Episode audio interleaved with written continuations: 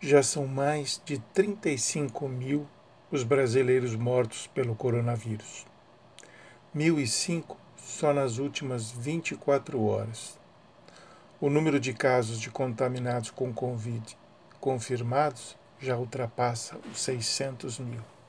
Não, não precisa guardar esses números. Amanhã certamente serão outros, bem maiores, infelizmente. Se olharmos a pandemia do ponto de vista matemático, são somente números e números, vocês sabem, são frios, não tocam o sentimento de ninguém. Impressionam, por vezes, é verdade, mas não atingem com a profundidade necessária a consciência e nem os corações, sobretudo daqueles que devem buscar saídas para este grave problema que todos nós estamos vivendo. Hoje morreram 1.005 brasileiros. Famílias enlutadas estão chorando a morte de João, Pedro, Carlos, Marilda, Márcia, Josefa, Cristiane, Anselmo, Isabela, Antônio, Benedita, Gislene, Gorete, Raimundo, Lucas. Impossível listar todos os que já perderam a vida para o coronavírus, que associado às mazelas do Brasil se fortaleceu e age com uma produtividade inaudita em nosso país. São irmãos, pais, mães, tios, avós, sobrinhos, netos, filhos, amigos, colegas e conhecidos. Todos eles brasileiros, todos eles seres humanos, todos eles vítimas desse novo coronavírus, o vírus maldito do século XXI. Mas e daí? É histeria, resfriado que lago passa, gripezinha, banho de esgoto resolve, com cloroquina logo acaba já está acabando. Isso tudo é coisa da imprensa. Não, meu senhor, não é assim que se trata uma pandemia. Certamente a maior crise humanitária do mundo nos últimos 120 anos. Não é com mitigações, desprezos e muito menos orações. É com organização, ciência, recursos e liderança.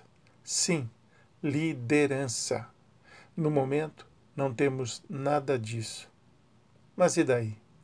E daí que não demora, vamos chegar à casa dos 100 mil brasileiros mortos, pois especialistas dizem que ainda não atingimos o pico da doença, ou seja, o pior ainda está por vir. Se o pior ainda está por vir, então por que estão flexibilizando o isolamento social e permitindo o reinício das atividades econômicas? Nossas autoridades fizeram as contas, dizem que agora tem leito sobrando e que dá até para receber mais gente nos hospitais. E se morrerem, já tem um monte de covas abertas para receber os caixões. Estou sendo irônico, sim, porque estou raivoso.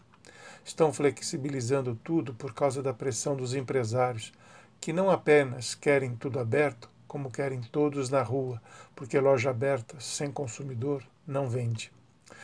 Só que o aumento da circulação das pessoas aumenta igualmente a circulação do vírus e, como consequência, o número de contaminados. E daí o número de internações e de mortes. Simples assim. Mas o que a ciência diz?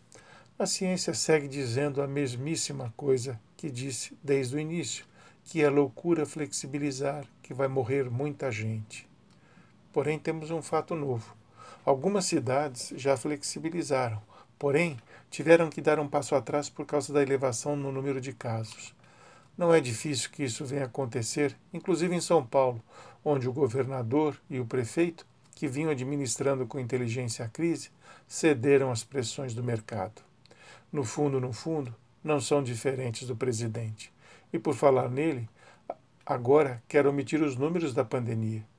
O governo está liberando os números de contaminados, internados e mortos somente após as 22 horas, quando os principais telejornais e jornais impressos já encerraram suas edições.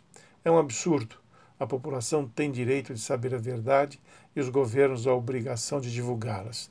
Numa crise como essa que vivemos, sem precedente, informação é tão importante quanto remédio. Censura, definitivamente não.